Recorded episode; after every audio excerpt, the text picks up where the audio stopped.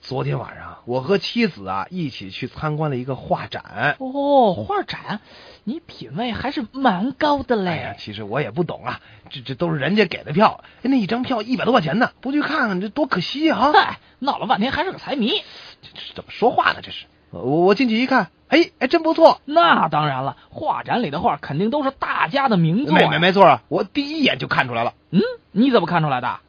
这些画啊，我一幅都看不懂。哎呀，看来你是得补补课了。哎，别说，我还真有一幅画还看懂了，嗯，画的是什么呢？哎，画的是一流浪汉，衣衫褴褛，画的跟真人似的。